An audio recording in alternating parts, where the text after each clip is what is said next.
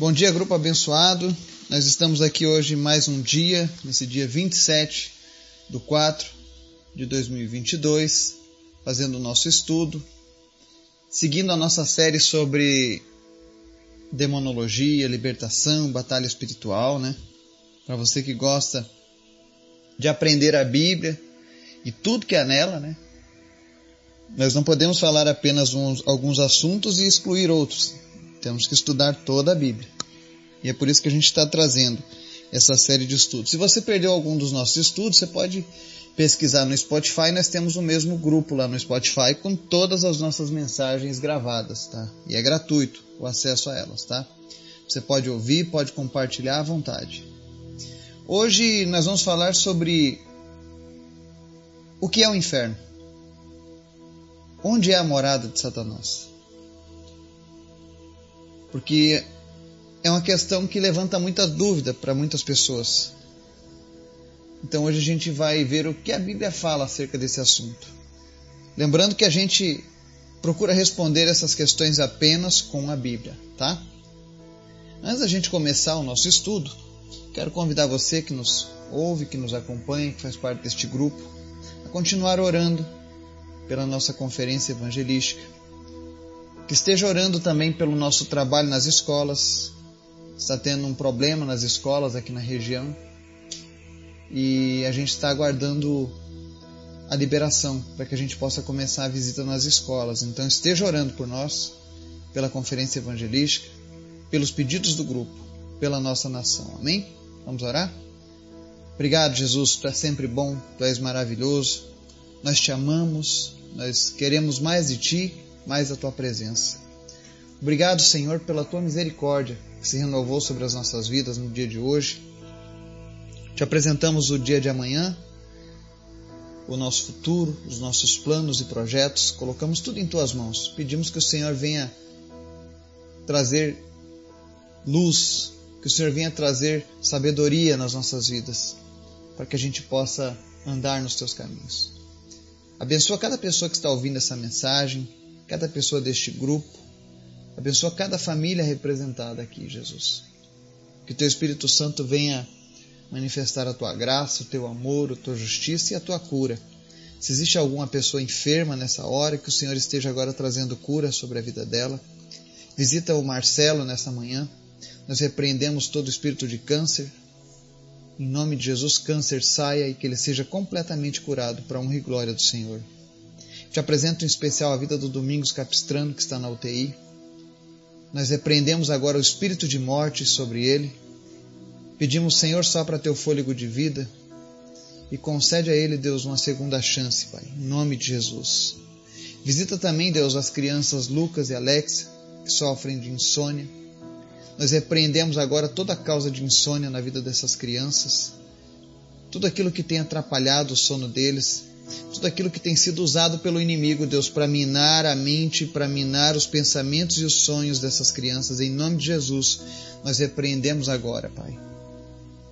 E decretamos que elas estão curadas em nome de Jesus. Peço também, Jesus, visita a família Cassiatori. Alcança cada uma daquelas pessoas que estão enfermas nesse momento, aqueles que estão passando por problemas respiratórios, por Covid, não importa qual seja a enfermidade, Deus, em nome de Jesus, nós repreendemos agora toda ação de enfermidade contra a vida deles.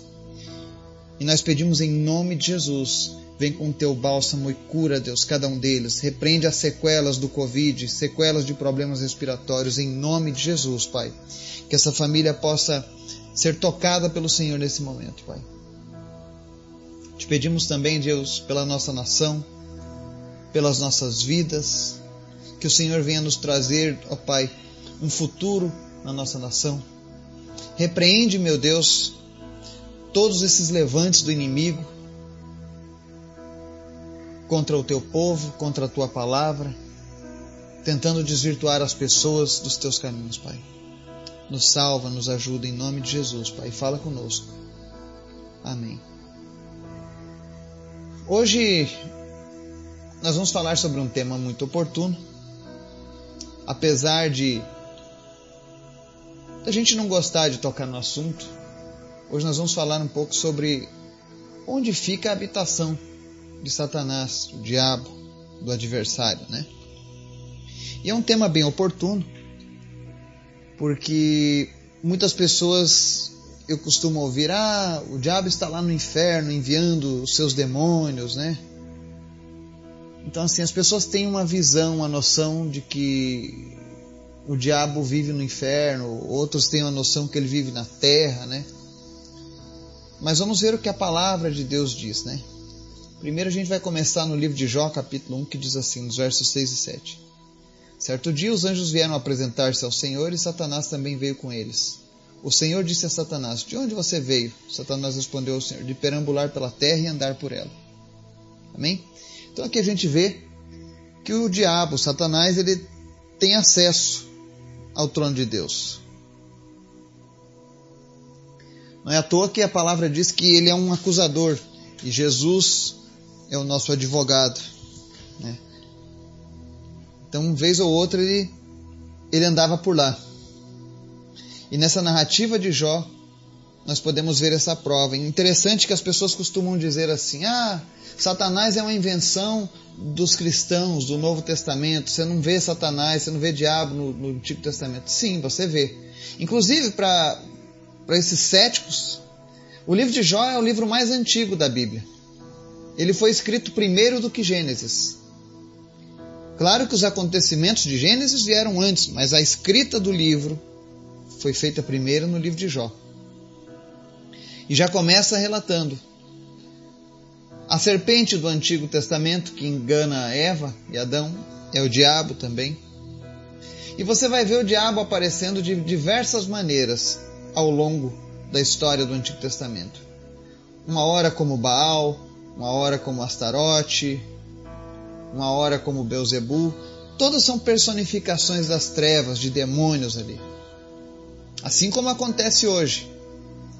Infelizmente eu vi agora nas reportagens fizeram um momento de celebração no carnaval para Exu, para Pombagira, que são demônios do candomblé. Eles dizem que são espíritos, entidades, mas nós já vimos que essas coisas não existem. E aí a gente pode ver a nossa nação cometendo o mesmo erro que Israel cometeu lá no passado. Exaltando as trevas e denegrindo a luz que é Jesus. E isso acontece porque Satanás está andando nesse mundo. Ele, na verdade, ele é o príncipe desse mundo, segundo o próprio Jesus. Ele é o príncipe deste mundo. Quando ele fala mundo, não está dizendo terra, mas desse sistema cultural, desse sistema ideológico, desse sistema político nefasto que é contrário às coisas de Deus. Quando a Bíblia se refere a mundo, se refere a este sistema. Tá? E hoje você nota que as pessoas já, já estão abertas a fazerem coisas que no passado eles tinham um certo temor. Eu não estou aqui criticando as pessoas da religião de matriz afro, tá? Mas eu estou usando a Bíblia como base. A Bíblia diz que não existem ídolos e não existem deuses, que são apenas demônios. Então, qualquer outra coisa que seja apresentada como uma divindade, como algo, eu vou usar a Bíblia como parâmetro. E a Bíblia diz que são demônios. Exu, demônio. Pombagira, demônio. Tá? E tudo isso ocorre porque Satanás está perambulando pela terra. A Bíblia diz que ele está na terra, ele está rodeando aqui pela terra. A Bíblia diz que ele, que ele anda como um leão buscando a quem tragar, fazendo suas armadilhas. Né? Para você ter uma ideia, até mesmo Jesus ele tentou. Lucas capítulo 4, 1 e 2 diz assim: Jesus, cheio do Espírito Santo, voltou do Jordão e foi levado pelo Espírito ao deserto onde durante 40 dias foi tentado pelo diabo. Não comeu nada durante esses dias e ao fim deles teve fome. Jesus, Jesus estava cheio do Espírito Santo. Diante de Deus ele estava fortíssimo. Mas ele passou 40 dias de privações. E foi nesse momento que o diabo tentou contra ele. Ele procura atacar sempre quando a pessoa está mais vulnerável.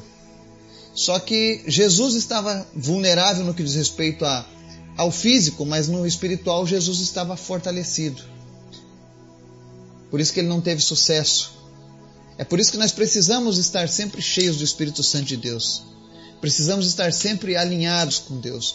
Não é por uma questão de cumprir obrigações religiosas, mas nós precisamos estar bem com Deus para que a gente possa resistir aos ataques do adversário. Então, se o diabo está na terra, se o diabo está rodeando pela terra e tentando perpetuar o seu mal por aqui, por que, que as pessoas falam, o que as pessoas dizem do inferno ser a, a base do, do, do diabo? Eu lembro que eu vi, ouvi um testemunho do ano de 1980, nessa época mais ou menos, um testemunho antigo ainda na época do LP, de um homem que tinha ido ao inferno. Por isso que eu alguns desses testemunhos eu, eu sou muito resistente a acreditar.